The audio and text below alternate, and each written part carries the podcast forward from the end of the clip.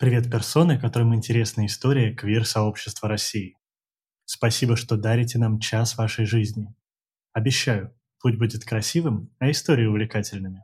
ЛГБТ-кинофестиваль «Бок о бок» решил создать эту пешеходную экскурсию, чтобы каждый человек мог погрузиться в историю радужного Петербурга и чувствовал себя при этом в безопасности. Меня зовут Рома Поляков, и я вместе с активистами и активистками проведу вас по историческим квир-местам города. Сразу оговорюсь, рядом с персонами и историями из начала XX века будет звучать современная терминология. В то время не существовало понятий квир, ЛГБТК+, или секс-работа.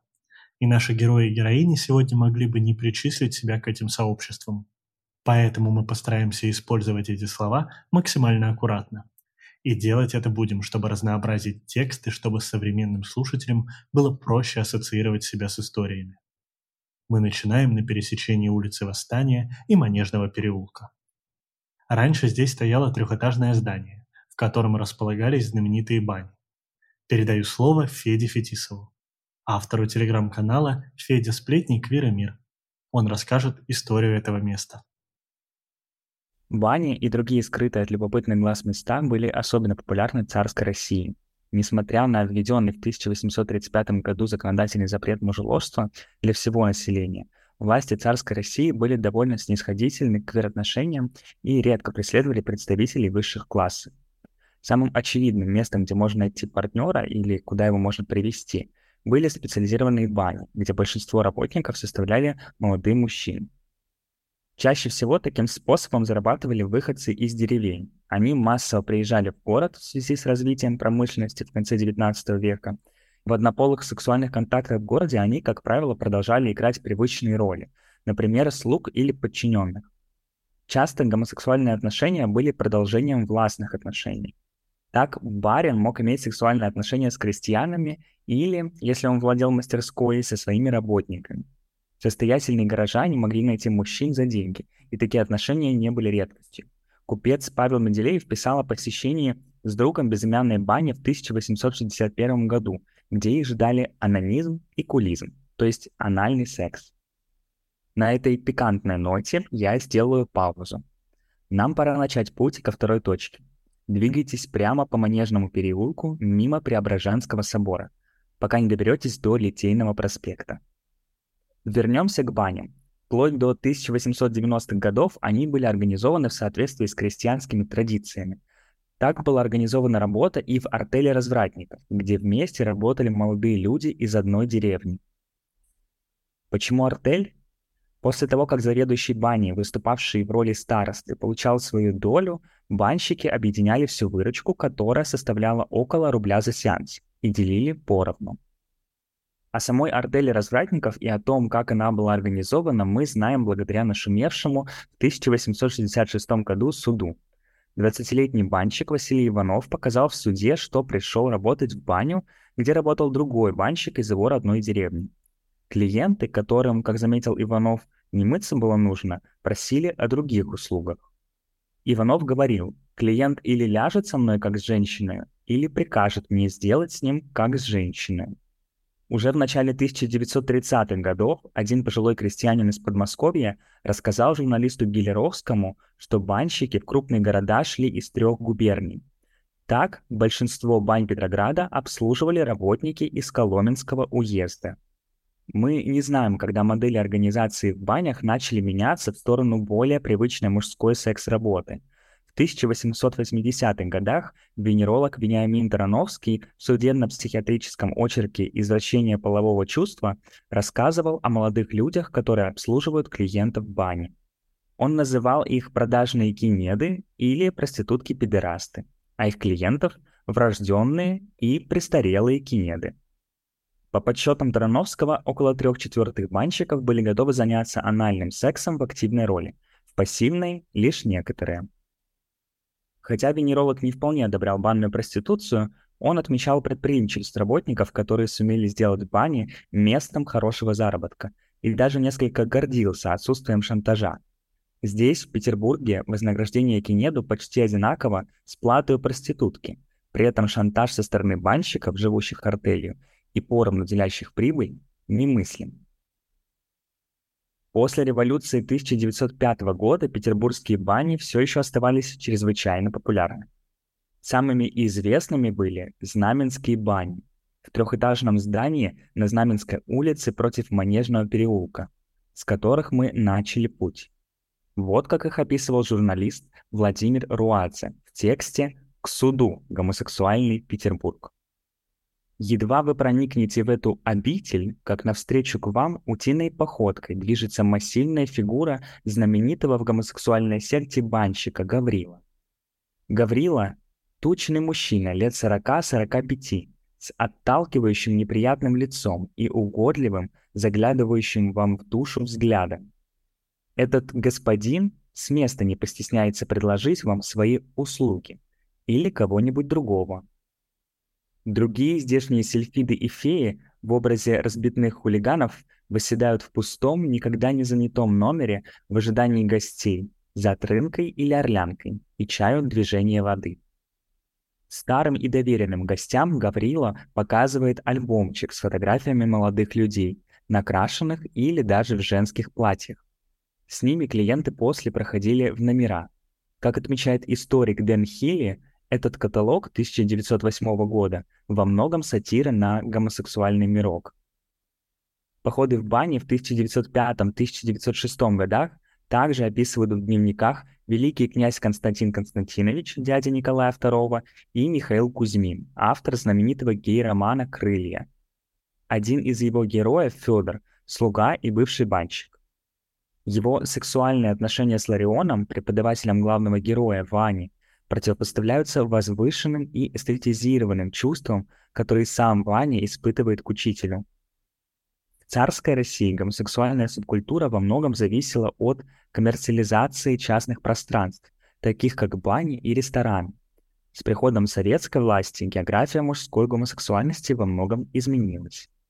Однако некоторые, известные только узкому кругу общественные туалеты, кафе и бани, где мужчины могли встречаться, социализироваться и искать партнеров, продолжали существовать. Уже не из полицейских, но психиатрических отчетов мы знаем о случаях, когда мытье мужчин в банях часто приводило к более нежным ласкам. Бани перестали существовать как организованные артели развратников, но мужчины продолжали в них уединяться. Знаменские бани были самыми известными, но точно не единственными. Популярностью в Петрограде пользовались бани на Бассейной и Кирочной улицах, а также Воронинские.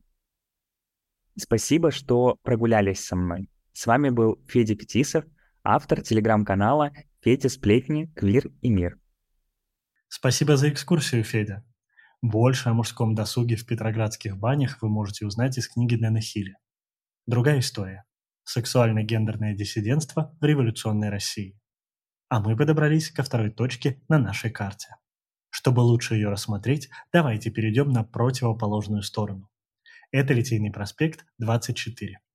Видите напротив светлый дом в неомавританском стиле, с угловыми башнями, эркерами, терракотовыми колоннами и арабской вязью. Давайте остановимся и послушаем историю, которая с ним связана. Ее поведает журналистка, основательница телеграм-канала «Лесбийское лобби» и соведущая подкаста «Нараспашку» Мария Лацинская. Доходный дом Мурузи, который вы сейчас видите, занимает одно из почетных мест на современной литературной карте Петербурга.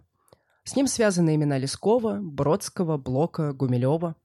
Наша героиня, поэтесса Зинаида Гиппиус, жила здесь вместе с мужем, писателем и критиком Дмитрием Мережковским – их союз был одним из любовных треугольников и других многоугольных браков Серебряного века. Как вы догадались, полиамория и отношения ее напоминающие – это наша вторая тема. Союз Мережковского и Гиппиус с самого начала был больше, чем просто семья.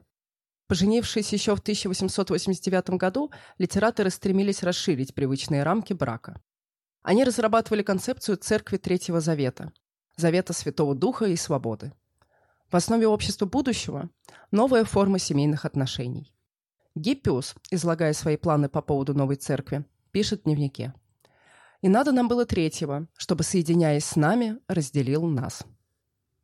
На бытовом уровне Мережковские рассчитывали создать своего рода интеллектуальную мини-коммуну, где сочетались бы интимная связь ее участников и близость их мировоззрений. На первой стадии проекта супруги искали подходящего третьего партнера. Им стал Дмитрий Философов, критик, редактор литературного отдела журнала «Мир искусства». Великий четверг, 29 марта 1901 года. Ночью в доме Мурузи философов Гиппиус и Мережковский совершили своеобразный венчальный обряд. Они читали молитвы перед образами, пили вино из одной церковной чаши, вкушали хлеб, пропитанный вином, как кровью Господней, трижды менялись нательными крестами, целовали друг друга крестообразно, читали Евангелие. И так три раза. Этот обряд они повторяли ежегодно в течение 16 лет, пока их не разлучила иммиграция. Тройственный союз Мережковских был попыткой создать альтернативную версию семьи. Не стоит упускать из виду и сексуальный подтекст. Этот брак был воплощением идеи неразделенной любви. Гиппиус считал ее наиболее близкой к божественной. Участники Союза были сексуально несовместимы. Судите сами. Мережковский проявлял интерес к женщинам, по некоторым источникам и к мужчинам, но только не к своей супруге. Гиппиус имела отношения с гомосексуалами и лесбиянками, хотя, по предположению исследовательницы Ольги Жук, она никогда не вступала в сексуальную связь. В свою очередь философов, по слухам, практиковал только так называемую однополую любовь. Несовместимые в своем сексуальном выборе, участники любили друг друга в высшем духовном смысле. Философов был идеальным сексуальным партнером для Гиппиус, поскольку был для нее недостижим. Она избрала его любовью своей жизни, потому что могла испытать ту одинокую, декадентскую любовь, которой нет на свете. Здесь не очень удобно стоять, так что давайте продолжим путь к нашей третьей точке. Отправляйтесь по Литейному в сторону Невского проспекта, пока минут через пять не доберетесь до пересечения с улицей Белинского. Смело поворачивайте на нее. А я продолжу. Ведь этот полиаморный брак был далеко не единственным подобным союзом тех лет. Если отправитесь в музей-квартиру Александра Блока на Декабристов 57, вспомните следующую историю. Александр Блок свято верил в идеи Владимира Соловьева о мировой душе и вечной женственности, потому свою женитьбу на Любови Менделеевой, дочери известного химика, воспринял исключительно мистически. Он считал, что 17 августа 1903 года состоялась священная мистерия. Она должна была породить новый теократический сдвиг в мировом развитии. Шафер невесты поэт Сергей Соловьев и поэт Андрей Белый подтвердили факт этого сакрального союза. Подобный союз с женой, облеченный в солнце, мог носить только платонический характер. За плотскими утешениями Блок ездил в увеселительные заведения Петербурга, а Любови Дмитриевне посвящал стихи, полные восхищения. Еще в период их знакомства вышел первый сборник Блока «Стихи о прекрасной даме». Хотя никакого мирового переворота за свадьбой не последовало, эфемерный статус супругов сохранялся и приводил Любовь Дмитриевну поначалу в негодование, а затем и в отчаяние. В 1905 году Менделеева получила записку с объяснением любви от Андрея Белого, поэтического единомышленника мужа. Белый также признавал в Менделеевой мистическое воплощение женственности, но в отличие от Блока проникся к ней бурной человеческой страстью. Любовь Дмитриевна колебалась. Весь 1906 год ситуация была накалена до предела. Менделеева периодически уезжала к Белому. Блок впадал в сильнейшую депрессию. Отношения между поэтами разладились. Белый, терзаясь угрызениями совести и разрываясь между братской и плотской любовью, угрожал покончить с собой. Посылал Менделеевой, Блоку и даже матери Блока ливни писем. Морил себя голодом и неделями бродил по своей квартире, не снимая черную дамскую маску. Он воображал, что в этом наряде и с кинжалом в руке предстанет перед Любовью Дмитриевной. Однако к концу 1907 года все завершилось. Любовь Дмитриевна вернулась к мужу, а отношения между поэтами были возобновлены. Но вскоре у Блока начнется серьезный роман с актрисой Натальей Волоховой. А Менделеева найдет себе новых любовников, от одного из которых забеременеет. Этот нестандартный брак оказался единственным в жизни поэта и его супруги и продержался 18 лет, вплоть до самой кончины Блока. Героиней нашей следующей истории станет танцовщица и представительница богемы Серебряного века Ольга Глебова-Судейкина. Глебову-Судейкину и поэта Михаила Кузьмина связывали отношения соперничества. За мужа актрисы, художника Сергея Судейкина, который испытывал равные чувства к ним обоим. До 1912 года Кузьмин жил с ними в одной квартире, пока Глебова не нашла его дневники. Прочитав их, она потребовала от Кузьмина покинуть дом. Тогда у писателя завязался новый роман. Он провел несколько недель в Риге у молодого поэта и корнета Всеволода Князева. Вскоре третьей в этих отношениях, справедливости ради угасающих, стала та самая Глебова Судейкина. Она соблазнила Князева, а затем бросила безнадежно влюбленного. Череда любовных катастроф оказалась слишком губительной для впечатлительного 18-летнего юноши, и в марте 1913 года он застрелился. Образ гусарского мальчика с простреленным виском будет часто появляться в произведениях Кузьмина. А Ахматова положит эту любовную драму в основу сюжета своей поэмы «Без героя». После этой истории в том же 1913 году Кузьмин знакомится с молодым литератором Йозасом Юркунасом, поехавшим из Вильна в Петербург. Кузьмин придумывает ему псевдоним – Юрий Юркун. Это имя начинает ежедневно встречаться в дневниках поэта. А вскоре начинаются отношения, которые продлятся вплоть до смерти Кузьмина в 1936 году. С течением времени пара все больше напоминала окружающим отца и сына. «Нежный, умный, талантливый мой сынок», – писал Кузьмин в дневнике. На новогоднем карнавале в 1920-м Юркун отбил у Николая Гумилева его пассию, актрису Александринского театра Ольгу Гильдебранд-Арбенину. События этого вечера, а также последующие истории взаимоотношений Кузьмина и Юркуна, стали основой для сюжета последней книги стихов Кузьмина «Форель разбивает лед». Трое образовали негласный союз. Арбенина, чрезвычайно ценя Кузьмина, стала ближайшей участницей его круга и фактической женой Юркуна – Официально они расписаны не были. Юркун же продолжал жить с ними обоими. После смерти Кузьмина адвокат Оскар Грузенберг выиграл дело о признании Юркуна незаконнорожденным сыном поэта и, соответственно, его наследником. Спасибо, что прогулялись со мной по шумному Литейному. С вами была журналистка, основательница телеграм-канала «Лесбийское лобби» и соведущая подкаста «Нараспашку» Мария Лацинская. Спасибо Маше за прекрасное путешествие в мир открытых отношений. А перед вами наша третья точка. Дом номер 6 по улице Белинского. Он интересен тем, что в январе 1921 года здесь случилась самая знаменитая квир-свадьба в Советской России. Знаменитой ее сделала вмешательство милиции. Все 95 гостей и гостей костюмированного представления оказались в угрозыске.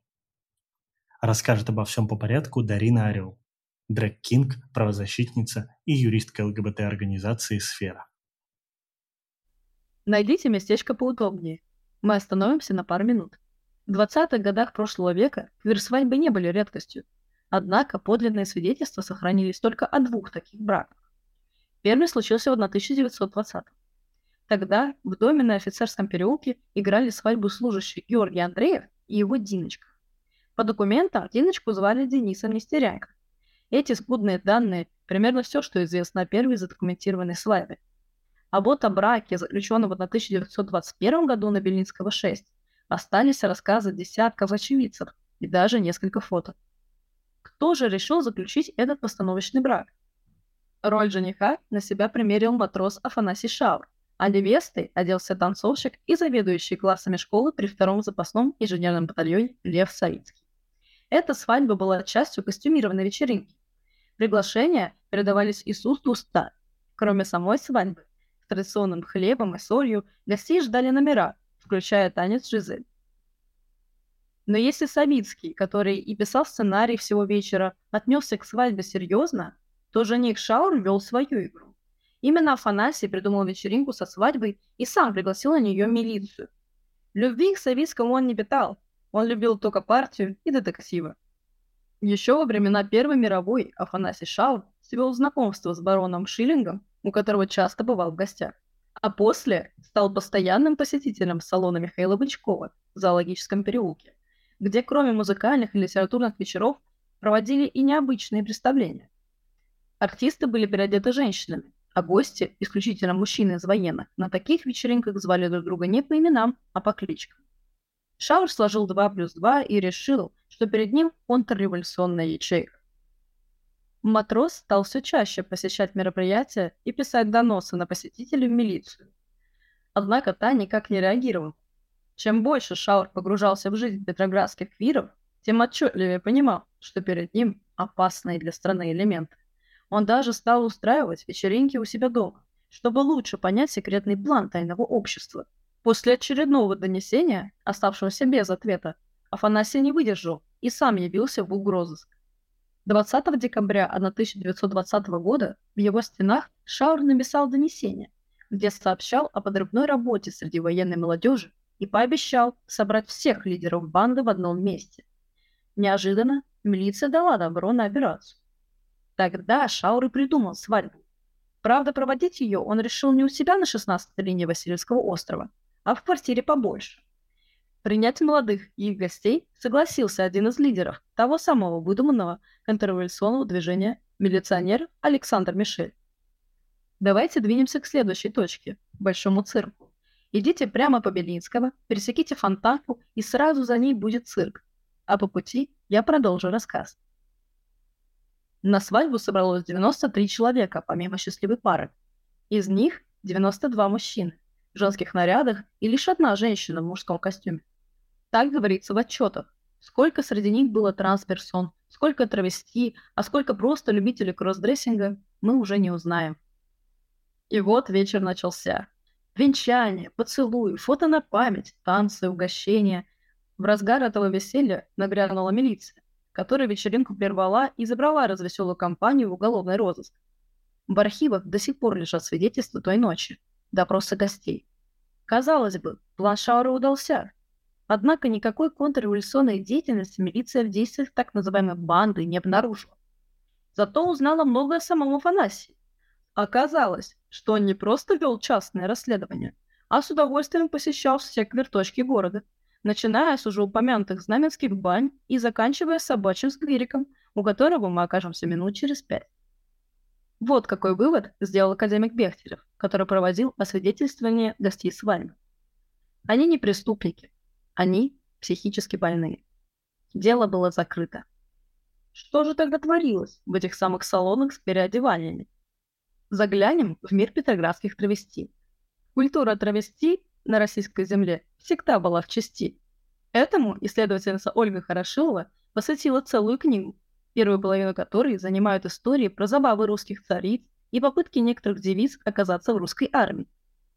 Тут можно вспомнить и кавалериста Александра Соколова, которого рожден был Надеждой Дуровой.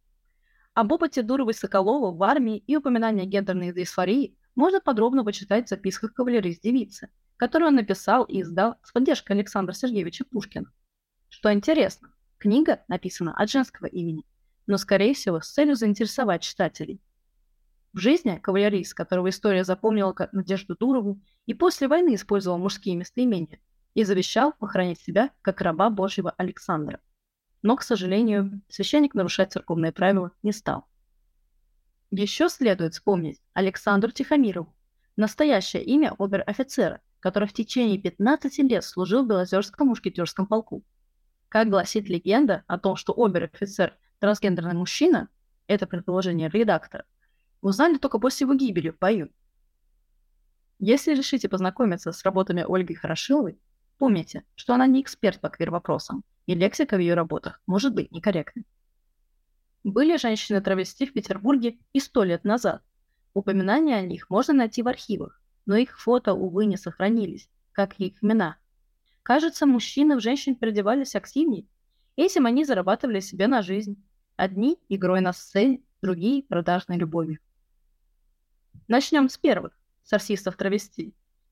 В дореволюционное время российское гей-сообщество делилось на классы, исходя из социального положения.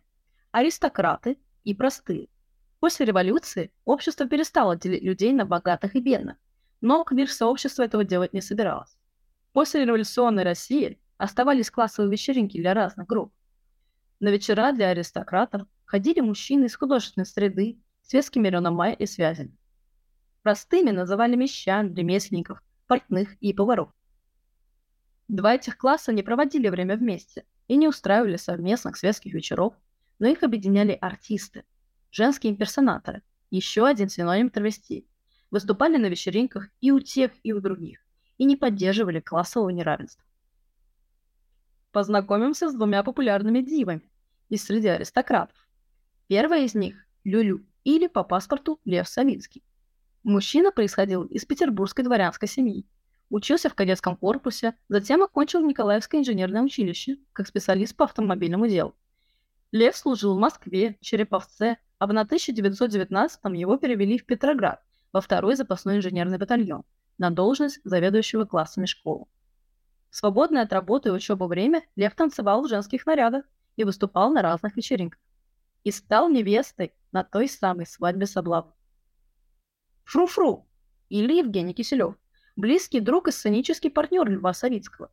Евгений был выходцем из дворянской семьи, сначала учился в гимназии Карла Мая, потом окончил императорское училище правоведения, служил в канцелярии ведомства учреждения императрицы Марии, Киселев переодевался в дамские наряды, надевал парики, пудрился и убедительно исполнял женские опереточные партии в кафе и частных клубах. Евгений втайне корил себя за любовь мужчинам и нарядам и даже женился, заранее рассказав будущей жене о своих пристрастиях. Однако к 20 году, став отцом, осознал, что совершил ошибку и развелся. Были среди див и персоны из простых. Иван Греков, знакомый всем под именем Фифи, в отличие от юноши с тонким станом, Иван был крепышом. Он был матросом-хлебопеком второго Балтийского флотского экипажа, четырьмя классами за плечами. Иван старательно пытался побороть тягу к мужчинам, пока не попал на костюмированную вечеринку в Калашниковской бирже. Тут он познакомился с красноармейцем Григорием Васильевым, который ввел Фифи в круг травести. Где же выступали дивы? Одним из аристократических травести-салонов были апартаменты в зоологическом переулке. Здесь, в доме номер 4, жил Михаил Бычков. Михаил был человеком утонченным, увлекался искусством, играл на инструментах, а еще любил приглашать в свои апартаменты мужчин. По понедельникам Михаил Павлович устраивал журфиксы. Так называли дни недели, установленные для приема гостей. Бычков устраивал театральные и музыкальные понедельники, где могла выступать творческая богема. Все они, помимо интереса к музыке и искусству, были объединены любовью к мужчинам. Если вы уже подошли к цирку на Фонтанке, остановитесь и полюбуйтесь прекрасными видами. Актеры переодевались женщин и сами придумывали номера, танцевали, разыгрывали сценки, и некоторые из них прекрасно имитировали женские голоса. Несмотря на внутренние противоречия, которые возникают от мысли о существовании травести в послереволюционное время, такие представления увлекали публику и были вовсе не редким явлением. Травести выступали не только на закрытых вечерах, но и, например, во многих красноармейских и матросских клубах. Там играли женские и мужские имперсонаторы, то есть мужчины, переодетые в женщин, и женщины, переодетые в мужчин. Залы были битком и на выступлениях артистов на сцене клуба второго запасного инженерного батальона. Несмотря на классовое неравенство, Михаил Бычков иногда приглашал на свои вечеринки и людей из группы простых. Это были в основном красноармейцы и матросы, грубоватые, но интересующиеся искусством. Они называли хозяина квартиры мамулей. Квартира в зоологическом переулке была не единственным местом встреч Джаквин начала 20 века. Вот еще несколько излюбленных адресов поклонников травести.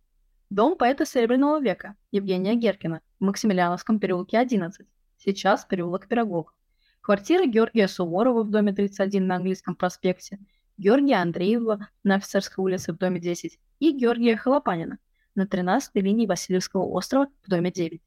К слову, здесь любили собираться именно простые. Не могу не рассказать еще об одном салоне. Он существовал совсем недолго, зато очень ярко. Никифор Дудзинский, он же Ника, он же Катька Золотые Спицы, не только любил наряжаться барышней, но и умел зарабатывать на это.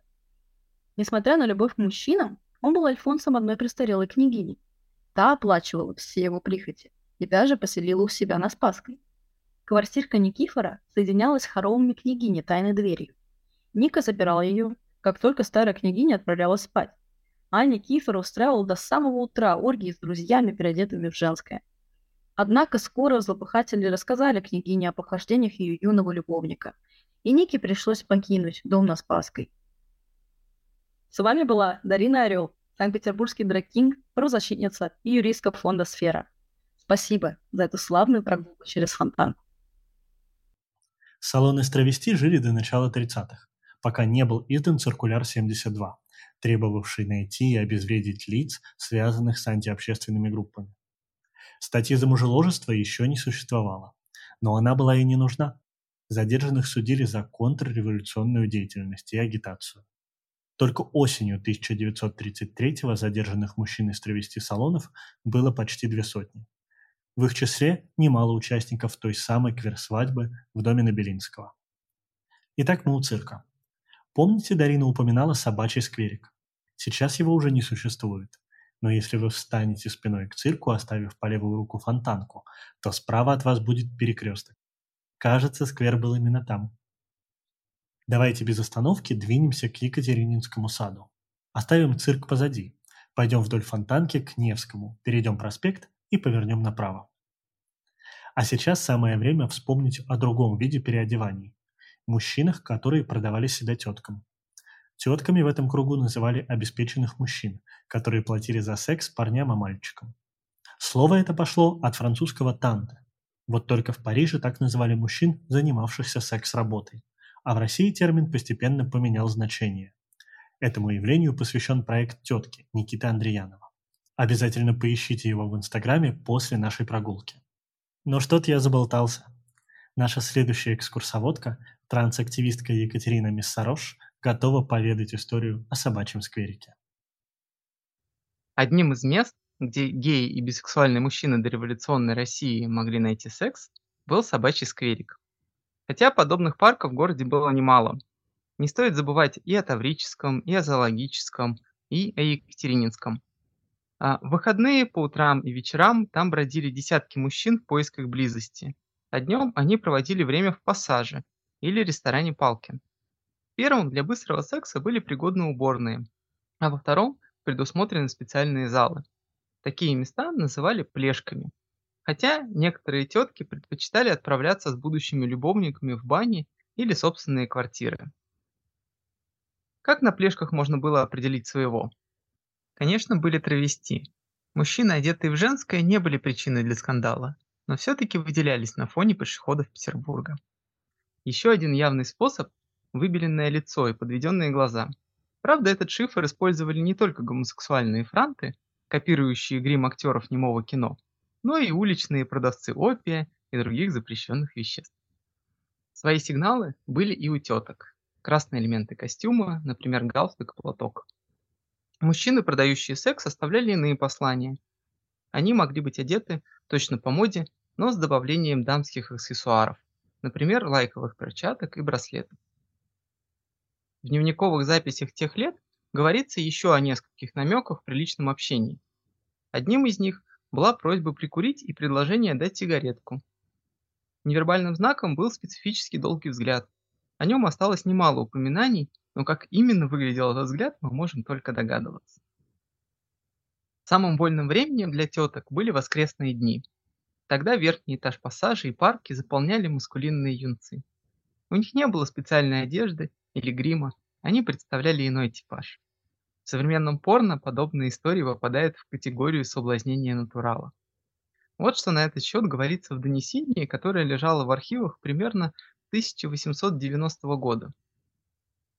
Летом тетки собираются почти ежедневно в зоологическом саду, и в особенности многолюдные их собрания бывают по субботам и воскресеньям, когда приезжают из лагеря и когда свободны от занятий юнкера, полковые певчие, кадеты, гимназисты и мальчишки подмастерья.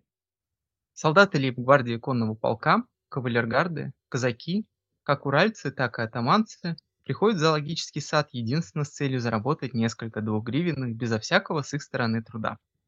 Кто же был завсегдатаем плешек в обычные дни? Представители всех сословий, от юристов до артистов. Городские часто бродили стайками. В доносах немало упоминаний о набережной Фонтанке, вдоль которой мы сейчас идем. Парни и травести облюбовали ее для вечерних променадов между восемью часами вечера и полуночью. Но немало среди секс-работников было и деревенских. В деревнях в те годы однополый секс не поощрялся, но когда новичок попадал в большой город и становился от земли к станку, его привычные нормы и устои сбивались. Многие охотно включались в эксперимент.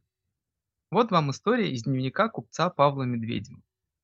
С некоторого времени завязалась во мне страсть выбирать извозчиков помоложе, с которыми трунишь дорогую, а сам норовишь околесицу воспользоваться взаимную анонией, проще говоря, мастурбацией.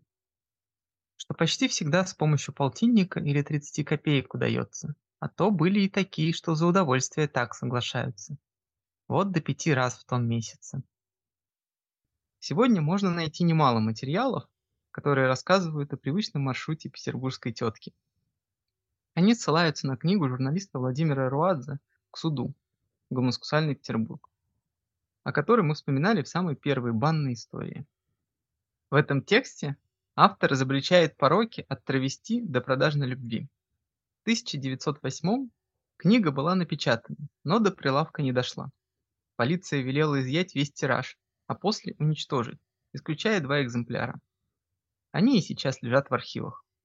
Итак, зажиточный квир начинал свой путь, как и мы, со Знаменских бань, откуда шел на Невский и через Аничков мост к пассажу. Дальше на выбор. Таврический сад, Мариинский театр, Конногвардейский бульвар, где располагались казармы, или Воронинские бани. Кстати, у Аничкова моста взгляните налево. Ресторан Палкин был на другой стороне реки. Любопытно, что с приходом репрессий 30-х плешки в Петрограде продолжили выполнять свою функцию. Там, как и прежде, знакомились представители ЛГБТК+. Однако женские платья и грим ушли в прошлое. Теперь советские геи стремились вести себя незаметно, иначе результатом такой прогулки по саду мог стать не только быстрый секс, но и арест со всеми вытекающими. Исследователи советских сексуальных практик ничего не пишут о ресторанах и театрах а вот парки и пространства под открытым небом не поменяли адресов. Самыми знаменитыми стали Сашка и Катька, Александровский и Екатерининский сады соответственно. К последнему мы скоро подойдем. Я советую прогуляться по этому прекрасному парку. Исторически задокументированных историй о советских плешках не так много, а вот городских легенд, передающихся из уст в уста, полно. Считается, что со временем плешки стали носить функцию площадки не только для сексуальных коммуникаций, но и для социальных. Кроме секса, здесь можно было найти продавцов редких вещей, снять койку и даже устроиться на работу. Постепенно на плешках выработался свой сленг. Понять, гомосексуал перед тобой или нет, можно было по вопросу «ты в теме?». Язык завсегдатаев плешки во многом формировало тюремное наречие советских лет. Гомосексуалы брали оскорбительные слова и наполняли их своим контекстом. Разбавляла этот язык гендерная инверсия, привычка говорить о себе в женском роде и откликаться на дамские имена. Она словно осталась в наследство от посетителей плешек царской России с их фифи и фруфру. Вот выдержки из негласного словаря геев 80-х. Попробуйте угадать значение. Я называю термин и даю 3 секунды на размышление. Штирлиц. Женатый гей. Комендантша общежития. Посетитель плешки средних лет. Булыжник пролетариата. Член особо крупных размеров. Телевизор. Дырка в перегородке между двумя кабинками общественного туалета для анонимного секса. Ремонт. Опасное уличное знакомство гомосексуала с другим мужчиной, который только прикидывается тематическим, а на самом деле является грабителем или гомофобом.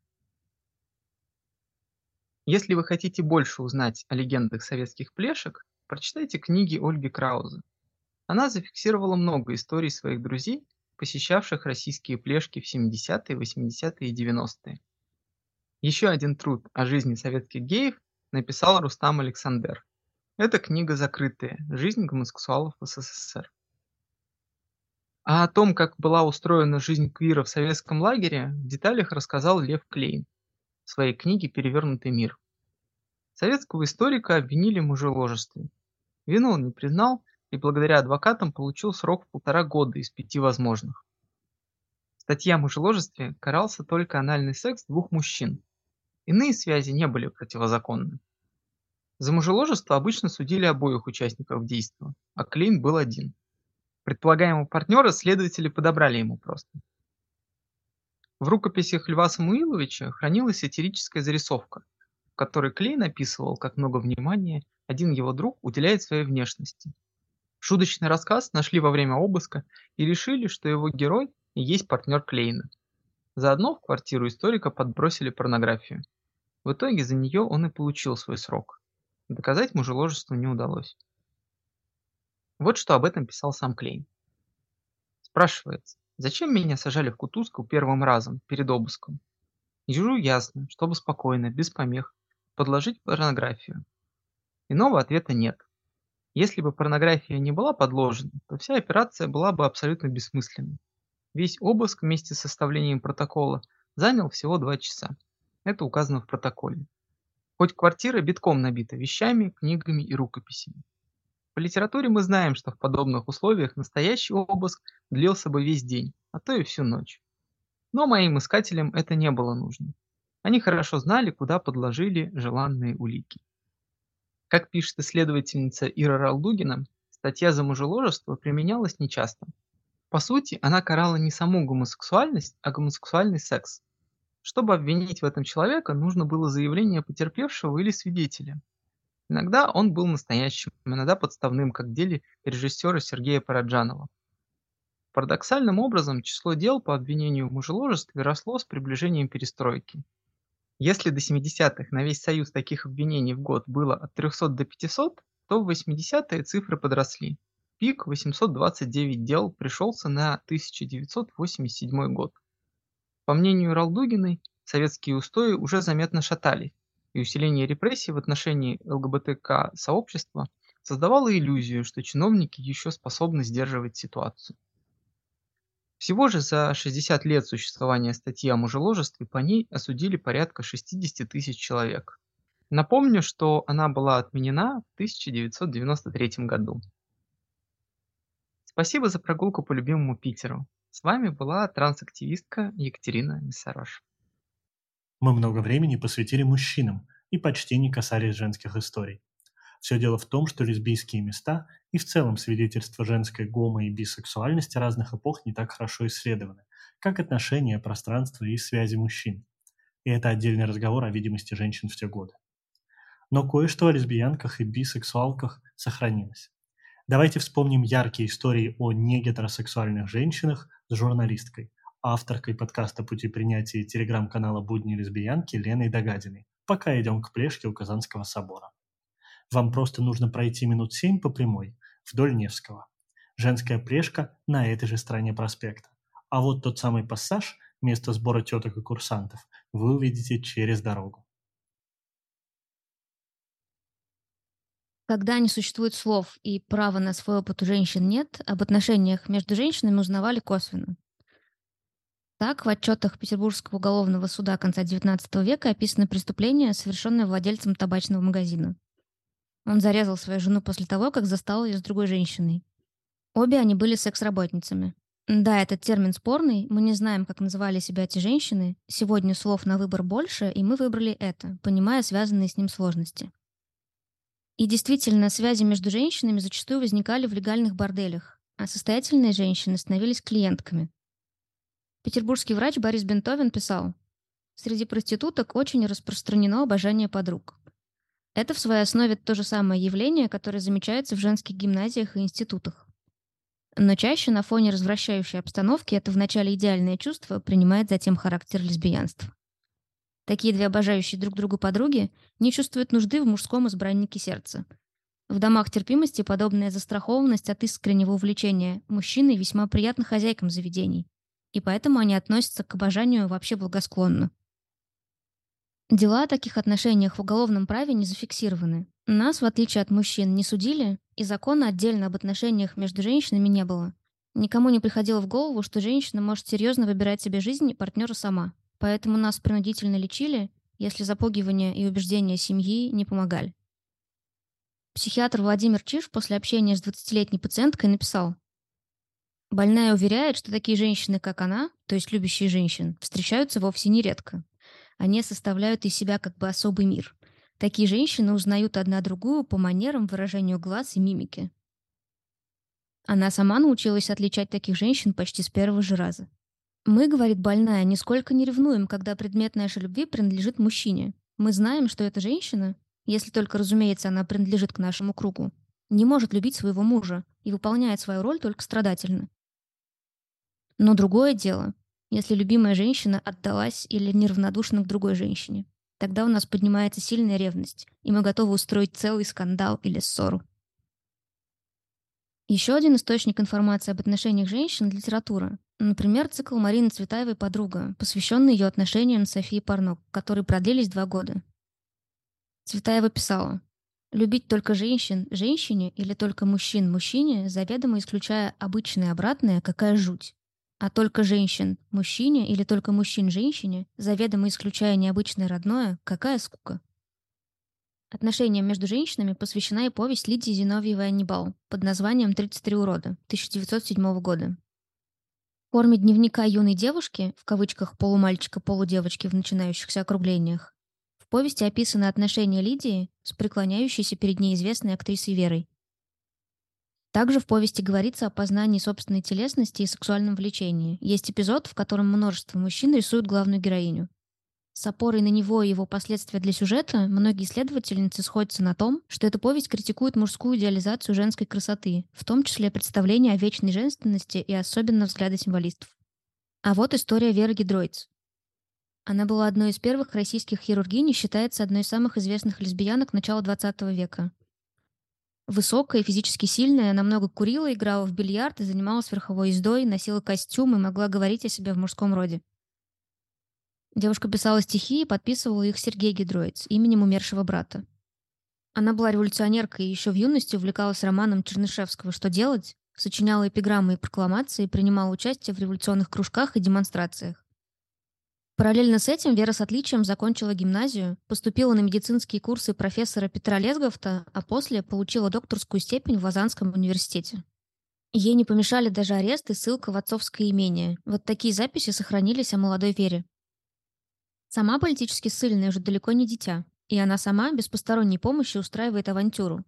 Сначала вступает в фиктивный брак, затем подделывает документы, какими-то партизанскими тропами убегает в Швейцарию, Опять меняет документы. Предыдущий паспорт оказался недостаточно хорош, учиться с ним не взяли. И вот она уже студентка медицинского факультета Лозаннского университета. В 1904 году наша героиня отправилась на русско-японскую войну, где оперировала раненых. А дальше – работа в царско-сельском госпитале на должности старшего ординатора. Фактически она была вторым человеком после главного врача, что ужасно раздражало мужчин вокруг. После революции Гидроиц продолжила практику в Киеве и открыто жила там с графиней Марией Нирот. Точно, ударение с редакторами мы тут не нашли. ЛГБТ-активист и петербургский краевед Петр Воскресенский рассказывает, первый путь для лесбиянок в Российской империи – это была армия. Другая альтернатива – проституция. Содержатели публичных домов приветствовали такие отношения. Третий путь – быть обеспеченной женщиной и вести тот образ жизни, который она сама считает правильным. Вероятно, существовали иные варианты, но свидетельств этому у нас пока нет. Исследовательница Ольга Хорошилова, которая изучает социальный быт и костюм царской России и Советского Союза, часто отвечает в своих лекциях на вопрос о лесбиянках.